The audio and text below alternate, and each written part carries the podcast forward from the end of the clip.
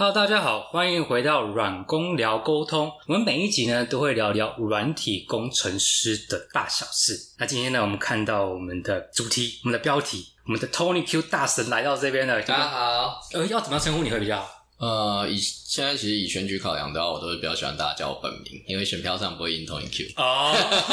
好好对啊，所以其实大家可以叫我景宏，我就王景宏。，OK。那景宏哥，假如说你在软体业界待过，或者是软体工程师的话，对这个名字，我相信肯定不陌生啊。他就是所谓的前 PTT 的战神。对，那我可能怕有一些可能伙伴。不是很清楚，哎，Tony 哥的经历，我还是稍微讲一下。哎，真的是蛮多的，真的是蛮多的。不好讲。对，像是第一个是 JavaScript TW 的技术社团的创办人，对，也担任过台湾大车队的研发处协理，对，也担任过柯文哲竞选团队网络部的工程师，对。除此之外，也担任过 JSDC 论坛的共同发起人，对，也担任过威联通科技资深产品工程师，对。也担任过新北市政府研考会的本部研究员，对，研究员，在公部门还有在嘉义县政府的智慧城市暨青年创业办公室担任执行长。对，欢迎哥，你经历真的好 好丰富、哦，很多 title 啦，很多 title，、对，真的很丰富。那我们今天第一集呢，就是想要聊一下你的历史，因为你的故事真的是很特别，而且我相信大家可能。在 Google 上面打 Tony Q 或打你的名字，嗯、基本上要搜寻到很多资料。嗯，那我还是想想问一下，因为这一题的主题是软工是如何用城市踏入政界。嗯、我想问一下，我们先从一开始一开始来讲哈。好，你当初是怎么样会喜欢上写软体工程？呃，我自己啊，其实小时候是在嘉义长大，然后我其实在一个小渔村，就是嘉义县东石乡这个小渔村长大。那小时候其实班上那个时候已经开始少子化，其实没什么同学。我们大概一班，我记得我们国小的时候一般大概就十三、十四个人吧。然后那个时候其实蛮无聊的，因为其实真的没什么事情可以做，就是在田里面跑来跑去啊，用整个村庄玩躲猫猫，然后躲到大家都回家了。然后那时候真的没什么事。然后那个时候刚好碰到公务员，当年刚好公务员一化的开始，所以我爸是村里干事。那时候乡镇市公所发一台电电脑给他们说，他们要电脑去打公文，所以我爸就去上了打字的课程，然后我就跟着去了。然后我爸因为念了这个之后，他觉得有兴趣，所以他在家里买一台电脑。所以那个时候我大概七岁还八岁吧，很小很小的时候，我就学会了打字，打非常慢，但是我会打字。然后那时候用 PE 图，会用 PE 图帮我爸做公文。嗯，我一开始用电脑的时候就是非常工具性的，就是我爸想要做一件事情，然后我跟他一起学，然后我学的比较快。然后后来我就帮我爸做那些事情，然后就是想要帮我爸忙，所以那个时候就是这样，然后就学会了电脑，然后很多那个时候还是 DOS，就是完全没有 Windows，就是真的是指印集的年代。然后我记得我第一本电脑的书是 DOS 五点二二指印大全之类的吧，是磁片的年代吗？对对对对，还是软碟大张的大张的。OK，然后那时候要 copy 档案，还要那个叉 C O P Y，然后还还要那个 delete D L 跟 D L tree 之类。就还是那个年代，然后那个时候当然主要目的还是玩游戏嘛。那你知道小时候电脑都会有一些内建的游戏啊，那个时候玩玩游戏啊，玩一玩就刚好玩仙剑啊，刚好仙剑都是版那个年代，然后玩一玩就觉得好有趣哦。而且那个时候其实小时候比较孤僻，但是那个时候觉得你打什么指令，电脑都会回应你，就是你可以跟电脑一直讲话。那时候真的很小很小就有这种感觉，然后大概小六还小小五小六那个时候就觉得我自己是想要。以后想要成为一个软体工程师，一个写程式的人，然后想要程式开发游戏，就在小五小六那个时候有着这样的志向。然后到了国中之后，我总共有三个志向，一个是数学老师，因为我非常喜欢数学；然后一个是作家，作家对，因为我觉得我喜欢写字；然后另外一个就是软体工程师。那这三个志愿到了最后，因为我发现我实在太叛逆了，所以实在不适合当一个老师。嗯，所以但是我很喜欢数学。然后作家部分的话，我又觉得我不是真的很擅长那么擅长表达那个时候，所以我觉得我想一想，去，我还是成为软体工程师好了。所以我大概从小六那个大的自强立下来之后，一直到现在，我都觉得我在那个走上。而我自己到了高中、大学，因为我家里比较穷，然后到大学的时候，一开始也是就没有拿家里钱，就半工半读。然后那时候我记得房租好像三两千五百块吧，那是一个在桃园一个月一个。很小四五平的小套房三千块以内可以学生可以做得到的地方。啊，那两千多块，我记得我在学校打工好像才一个小时八十，然后因为你不可能所有时间都打工，因为你有课要上嘛。反正那时候一个月大概也就是打平打平或者是不够的状态，然后那个时候就很辛苦，然后跟学校讲，学校就多排一点时数给你，让你可以好好过，他让你可以稳定的过你的生活，然后勉强兼顾你的学业。有一天我就在想啊，我明明就写城市的，然后我那个时候其实城市的课程的分数都拿的不错，就这都是接近满分，也就是说按定义来说，应该是一个很会写程式的人。我想说，难道我不能靠专业赚我的钱吗？然后那个时候就开始努力，然后问了很多人，问了老师，问了网络上的大家，就问说，到底要学程式学到什么程度，我才可以开始赚钱？那时候我大学的教授，原子资管系的教授林志颖，他给我一个意见说。学 Java 可能不是那么容易赚钱，但是如果你会网页，比方说你写 JSP 或你会网页的话，或许你就可以开始接案子。那对我来讲，打开一扇窗。我那之后我就开始学网页，但我开始学到也不是 JSP，我到那时候学的是 ASP。我那时候跑去写，试着写 ASP，然后试着做一些网页的东西，然后就开始自自学资料库干嘛，然后就真的接到案子。我也我也蛮佩服那间公司啊，就真的是个小菜鸟，啥都不会的情况下，一个案子，我记得我那一天赚了五千块，一天。因为它就一个功能做不出来，但是那功能我看过，我知道我我知道大概怎么做可以出来，然后比发案子给我的人多会一点，然后我就把它做出来，然后他很爽快就汇五千块给我。那是大概你几岁的时候的事情啊？这是我十八岁的时候，十八岁就开始靠城市，对，就那那一天就一就五千，然后因为我帮他们解决一个对他们来说很难的问题，他们就希望跟我保持密切的合作。所以后来陆陆续续发一些小案子给我，我们大概在那边，我大概我记得我那一年大概在那边赚了两万多块，以当时 那时候的两万多，对，那时候那个时候对对于一个自己半工半读为生的小朋友来说，我觉得两万多块是一个很大的数字的，就是你开始享受到知识的果实，你知道吗？然后后来就觉得有受到鼓舞，然后就觉得好像可以做这件事情，然后就一路做。对，那大家应该知道，有些人可能知道我大学最后是没有毕业的，因为。其实说实话，在那个环境底下念书真的不是非常容易，就是你连书的钱都买不起，然后吃住其实都有，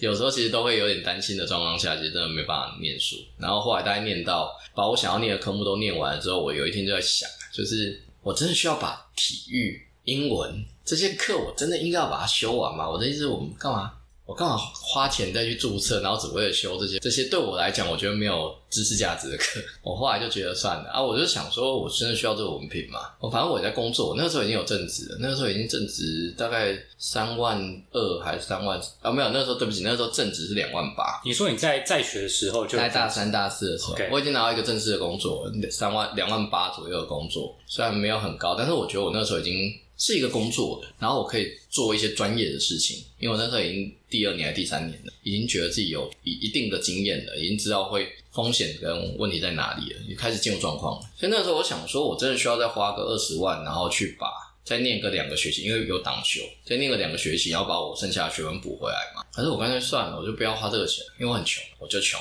很穷嘛，我就想要不要花这个钱呢？我们就去往下走吧。然后就离开学校，就去工作。那时候家人有家人有反对这件事情。我小时候是在单亲家庭长大，然后我跟我爸，然后我基本上算是一个跟家庭比较疏离的人，所以小时候我就会一个人到处跑，到处玩。然后高中我也是一个人在外面租房子做自己的事，大学也是。所以在这种类型的决定上，我其实不太让家人来接我。所以你会发现，我大学的时候我就自己负担我所有的生活费，家里是完全没有给我钱的。所以从我角度来说，我觉得当我开始经济独立的时候，我就比较在意我自就是我自己的发展。然后家里的部分，只要家里没有，因为我我爸其实他是公务员嘛，所以他也有一点点他自己的问题，但是没有到就是需要我们操烦的程度。所以我的角度来说，我觉得我顾好我自己，家里顾好他们自己，然后就各自努力这样。所以那个时候家里他们就算有意见，我也不太不太管他们。哦，我就是觉得反正人生是我的嘛。我那个时候就这样，然后就出来工作。然后出来工作一年，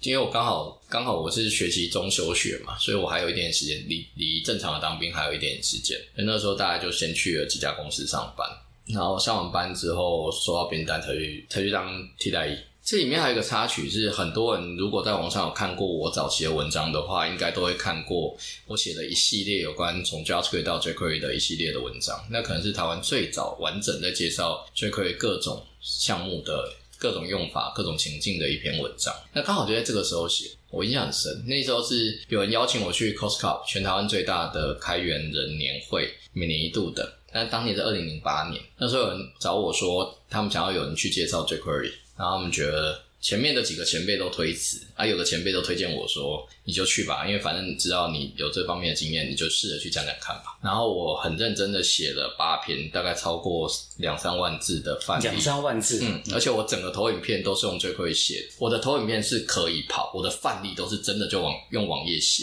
就我写那个 Dragon Drop，就是那种推脱是，那真那份投影片就是 JavaScript。那个年代还不像现在有这么 PowerPoint 什么那些效果，不像现在这么好用，没有 HTML，那还是没有 HTML，甚至连 CSS 就是还在很早期的阶段。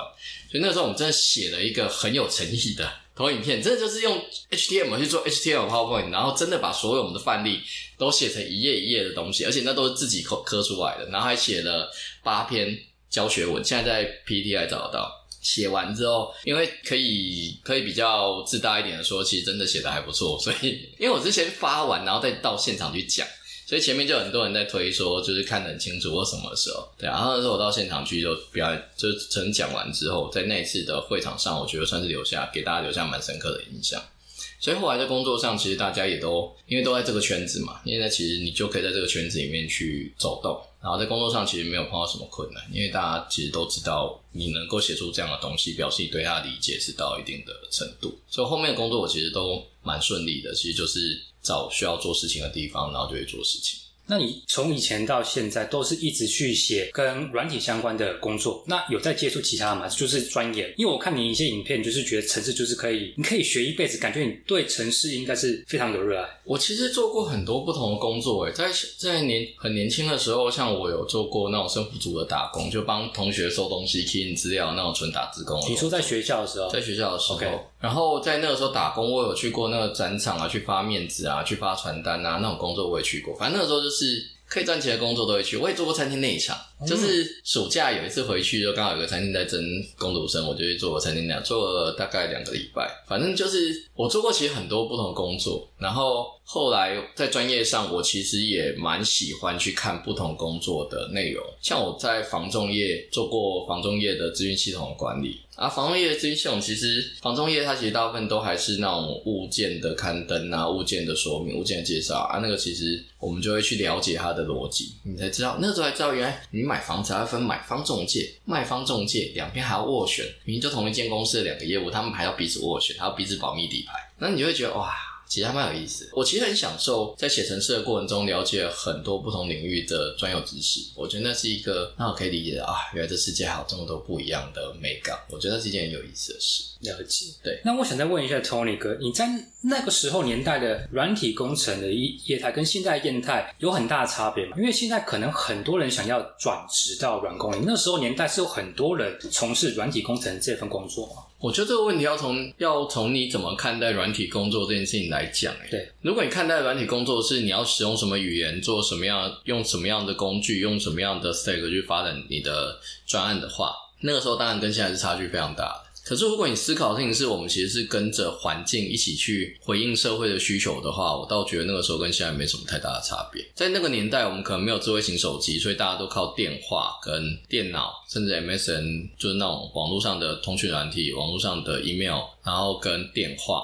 这些工具在做彼此的互动，所以在那个时候我们使用的工具比较少，因为没有手机、没有相机这种东西，所以那时候我们使用的工具比较少，所以我们要处理的方向比较偏向于就是资料交换跟确认。但现在因为这些工具变多了，所以我们反而是重视的事是，我怎么更精准的去完成我的目标。所以它就是你不同时代对。数位工具的需求不一样的，那但是从我角度来说，我觉得本质上它都是解决一些现在的人用他的人力没有办法解决的问题，所以我们透过新的城市来解决过去的城市所没有办法解决的问题，它就是迭代。嗯，所以对我来说，城市发展到现在，我觉得城市的问题在我眼中其实没有太大的差别。如果问我的话，嗯，对，但是。不会演的讲，那是因为我在里面已经经历了差不多十五年了。我觉得对新进的伙伴，特别是这几年才开始学城市的伙伴，他们应该会觉得很痛，因为知识的封装体系越来越深了。就是比方说以前端，以前你可能只要写 JavaScript 就好了，你只要会框架，你以前你可能只要会写事件 o n c r e t e 怎么写，然后 Focus 怎么写，OnChange 怎么写，然后这些东西写一写兜一兜，你可能大概的东西就可以了。你现在光是你要用 Vue，你要用 React，你要用 Angular，还是你要怎么组装，然后还不说，你要用 Webpack，你要去打包你的城市，你要怎么 deploy，所有东西都是知识堆叠起来的东西，然后有好有坏，你可以很快速的做到一些以前我们做不到的事情。像 Data Binding 在以前是魔术，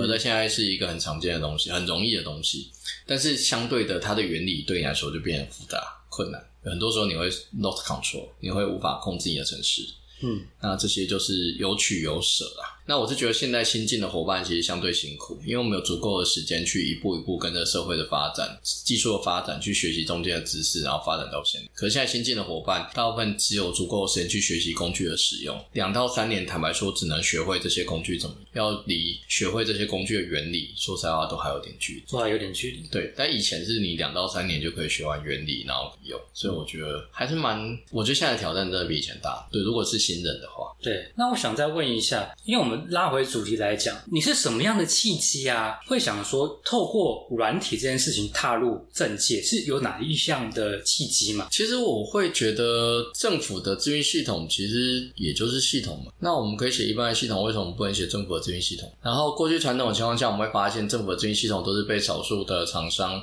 或是就那几家我们俗称 SI 的公司，信用整合业者在承包承揽，然后去接这些公司有很多的潜规则，很多的隐知识需要知道，需要处理。然后像我们这种自诩为要写更好的城市的人，很多时候在里面会碰壁。会就是觉得自己没有办法好好做事，那我就一直觉得，难道这件事情就一定会是这样子吗？但是我又不想要去成为乙方，因为我自己在乙方待太久，我知道这种状态，乙方其实你没办法改变什么事情。我们要改变的是里面的关键问题，而不是单纯作为一个工程师去写程式。我那时候在想的是这件事情，因为这大概是在一三年以后的思考了。我在二零一零年的时候，在当替代役的时候，用替代役去写一些浏览器的外挂，嗯，去魔改一些政府已经存在的系统，还被我魔改的很成功，大概有一些流程啊，快了十倍以上。这而且是我单位的所有人跟着我一起用，就是我写了一个外挂，然后帮单位的可能八个人装，啊，都是一堆公务员或者是一些约聘人员，就是会觉得公务员跟约聘人员。他们很开心，然后我就觉得那成就感很强，就是我们在既有系统上魔改就可以做很好，而且这些人后来就以我做陪等去要求系统设计的单位能够改善他们，因为他们用过更好东西，他们的更好的东西是怎么样子，他们就用这个体验去回去要求他们能够改善他们的体验。在我离开之后，对我觉得那就是我觉得蛮有成就感一件事情。哎，这东西其实没有那么难嘛，它不是真的就是改不动的嘛，它其实可以被改变的，它只是需要沟通跟协调。而且因为公部门的沟通跟协调的障碍真的特别高，怎么说呢？因为使用系统的人跟设计系统的人往往距离太远，距离太远。对，以我们当时的那个系统来说，它是卫福部卫生福利部所设计的一个资讯系统，它是一个中央的部会，可能在台中或者是在台北的某个地方是有部会。我那时候在桃园服务，桃园的社会局的一个小科使用了这个系统，然后我使用这个系统，如果我觉得系统不好。我还要先跟我，我要先跟中央的人说，哎，我觉得不好。然后中央就会问你说啊，有什么不好？反正我们都做，你就先用吧。啊，你真的不好，我们等三个月后、六个月后，我们再开检讨会议的时候，你再提出来，啊，我们明年改进。嗯，明年改进。对，这这如果你是明年吗？对，如果你是如果你是习惯团体的步骤，你应该就觉得我靠，就是你会觉得 ridiculous。嗯，可是。在那个时候，真的就是这样啊，就是他就是三三个月、六个月收集一下大家意见，然后回头改善啊。除非他真的让你完全不能动，除非他真的坏掉，不然你的更新周期就是这样。就是他，你可能跟他上传说这个系统可能不是很好用，嗯，然后他可能说，哎，好，我们看一下哪边不好用，我们之后再检讨或者是再改进。可是后来有很多情况会不会不了了之啊？会啊，因为其实他你跟他讲不好用，比方说你跟他说这个按钮，像我们是工程师，我们可以跟他说你这个地方里面有问题，嗯，或者这个地方。应该要做 auto complete，或你这个地方应该要做一些防呆，或者我们可以做出那很具体的建议。但他是因为我们是工程师，对，其实我们这样跟他讲的，他可能听完之后，他会觉得，哎，不对啊，你的问题不是这个，我觉得你的问题是另外一个，他就真的一定要用他的方法来解题。然后回来之后，我们要再对一次，诶，他解到有没有解到我的题很难讲，而且有时候他们是多一事不如少一事的状态，他们会叫你说这个东西太麻烦，所以我们干脆不要这么干，我们用另外一个方法去做就好，那就省工，偷工减料，偷工减料。就是省工，为了省工，他就不管你到底具体碰到什么问题，他只给你一个方法，让你可以绕过那个问题就好了。可他们不管你，真的每天都会碰到。所以你就算用绕的，你还是非常痛苦。很多时候他们在，因为我觉得所有系统都一样啦。当你使用的人，当你使用的人碰到痛苦，没有办法真的回馈到设计它的人身上的时候，那个系统注定就是会烂掉的。就是你设计的再烂，会需要承受烂掉这个苦果纹，不是你自己的话，那就不会变好。因为他没有感受，使用者不是他，对他可能甚至都不知道使用者会这样用，就自己都不知道。对，那政府他们都是怎么样去发包这些所谓的一些系统？不同的单位有一点不一样，有的单位比较有 sense，他会找人来做使用者测试。但你做易用性测试就会拉长开发的时间，所以这要看单位有多坚持。然后你做应用性测试还要找到对的 user，有的 user 找来根本就没有不是这个业务的，那他当然就是乱测啊，就照你给的。如果他只是照你给的手册测的话，那一定不会有问题的。对。但是很多时候现测试之所以重要，就是因为现实的环境真的比较薄，有很多突发状况跟一些不在规格上的东西才陆陆续续冒出来，那才是真正我们要测的东西。所以在一些比较有 sense 的单位，他们会做使用者测试的时候，问题都比较还好。但是比较没有 sense 的单位，它真的就是我们要做一个东西，然后厂商来开始问承办人说：“哎，你要做什么东西？我要做一个申请，我这边要做一个申请，那边要做一个申请，这边要做一个查询。”好，然后厂商记好三个东西，然后再。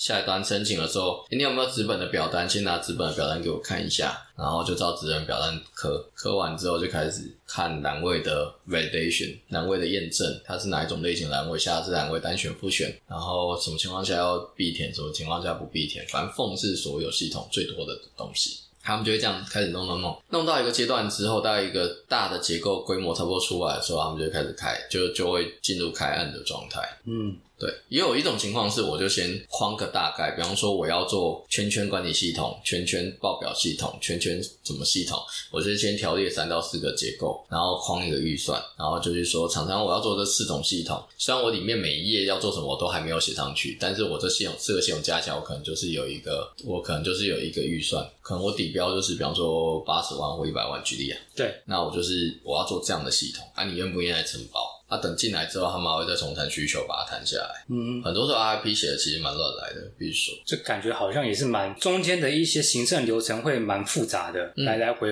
诶，其实大多数的情况下，接案子我们重视的是最外层、最外层的标案需求，也就是你要做圈圈管理系统。然后它里面的，比方说你要账号会员系统，你要账号系统，你要核销系统，你要报表系统，你要业务系统，啊，业务系统又分成 A、B、C、D，会写一个大概的框，嗯，但是没有没有办法说写写进去，因为公务员有这么厉害，就不会是公务员，嗯，就是他就不会，他有这么厉害，基本上就不会有我们谈到这些问题，所以他就会大概写到一个没有有骨架但没有细节的状态，嗯，然后就说我们拿这个去发案子。然后最后我们回来验收的时候，就验他有没有大的结构，它细节要抓多细，通常两边就会开始拔河。你你做的太过分，常常就会就会在别的地方还回来这样。了解。那我想问一下 Tony 哥，你觉得在政府单位工作是跟在私人企业工作最大的差别呢？以软体业界来讲，软体工程师来讲，在政府单位工作，你有两个老板，两个老板。一个当然是你要服务的对象，大多数的系统，以我服务过的单位，大部分多数的系统都是面对人民，也就是所谓的为民服务业务。对，不是所有的单位都会做为民服务业务，也是有纯后勤。但是我比较喜欢做为民服务，所以我大部分的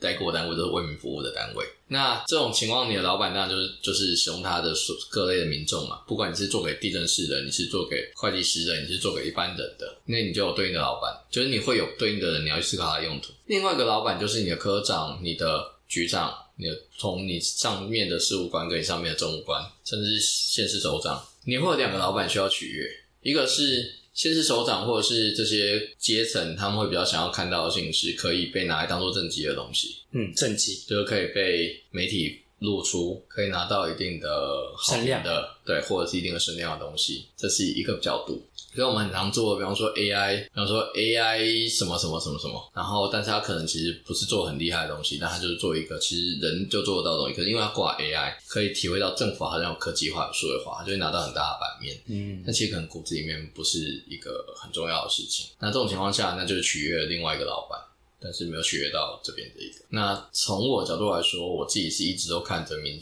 民间的这个需求，然后尽可能兼顾他在媒体曝光上的需要，反正就是想办法在这样子取一个平衡。对，因为我觉得是系统是为业务服务的啦。如果我们的业务需求就是不好的话，我们应该据理力争，去把我们正确的需求，就是我们去把我们认为更好的需求去沟通，向上沟通，让大家可以达到一个平衡。那是我自己比较多工作的要求。我我觉得如果做没有做好，也不是他们的错啊，没有做好应该都是我的错。那你觉得在私人企业这种情况就会比较少？私人企业其实也还也会有，但是私人企业因为它最重要点，私人企业看的就是钱，嗯，因为你不管怎么样，只要有人买单，有钱进来就 OK。所以你广义上来说，你最后也可以说成它就是为民服务的业务，就是它就是为客户服务的业务，因为你做好了你的服务，你才会有钱嘛。对，只有在那种就是你的本业非常的赚钱，赚到你不知道你在赚什么钱的时候，才会有两个老板的状况出现，也是会有。但它在比较大的公司，对，或者是分工比较精细的公司，它才会出现那种你没有办法直接从第一消费的现场直接得到回馈，然后你会需要去处理阶级里面的问题的情况。所以也不是说完全没有这个情况，但是在商业里面，好歹我们可以用营业额来做做一个评估，做最后的评估。对对。那我想再问一个最后的问题，我们拉回今天的这个主题。嗯，身为一个软体工程师，他假如说有意像 Tony 哥一样想要参加进入政治界的话，你会给他什么样的建议？就是他觉得不想在私部门，他可能哎想要进入公部门，你会对他说什么话？或者是有些东西该准备的？我大概从进入政治圈，大概从二零一四年开始帮柯文哲打选举，那时候算开头的话，或太阳花学院之后，算开头的话，大概八年多了吧。对我当初进入政治圈，有一部分的动力也是想要知道一个软体圈的一个软体工程师在政治圈，我说是真正的政治，也就是政治人物跟政策那个领域的政治，对，可以到底可以做什么？然后做八年下来，我必须说，我觉得现在还不是时候，就是现在工程师在这个圈子能够做的事情，诶，大部分情况下还是帮人抬轿比较多，帮人抬轿比较多。对，其实没有什么主体性可言。那未来也是希望可以透过我们这样的一些继续的努力，去改变这个状态啦。就像我们现在在参选啊，或者说我们其实某程度上都是在努力的去强化资讯的主体性。对啊，另一方面是数位发展部也成立了，所以那边也会多一点，就是资讯政治人物的主体性跟权利。我觉得那些都是很好的开始。然后在台湾有一件很有意思的事情是，资讯圈的政治权利大部分都被学界的教授给垄断，这个我觉得可以直说没有关系。那很多教授确实都是很令人尊敬的伙伴，但是我们还是需要有一些在业界的伙伴一起加入这个场域，大家一起来努力，而不是单纯用学界的思角度去思考这些事情。因为除了理论面跟一些大的理论架构以外，我们确实还有很多需要执行的场景，是需要各种不同类型的人一起来努力的。对，这个也是我觉得算是一个蛮值得一提的事情。对，所以你问我说，一个工程师如果想要加入政治的话，可以做什么事情？你可以加入政党，你也可以到政府单位服务，你也可以去做乙方。那每一个选择都不容易啊，也都有它有趣的地方。当然，如果真有兴趣，就欢迎来找我聊天，我可以或许我机会可以让大家理解有什么样的可能性。因为其实接下来不意外的话，随着社会发展部的成立，跟这年这几年的选举的变化，大家还是越会越来越依赖科技的选科技的部分，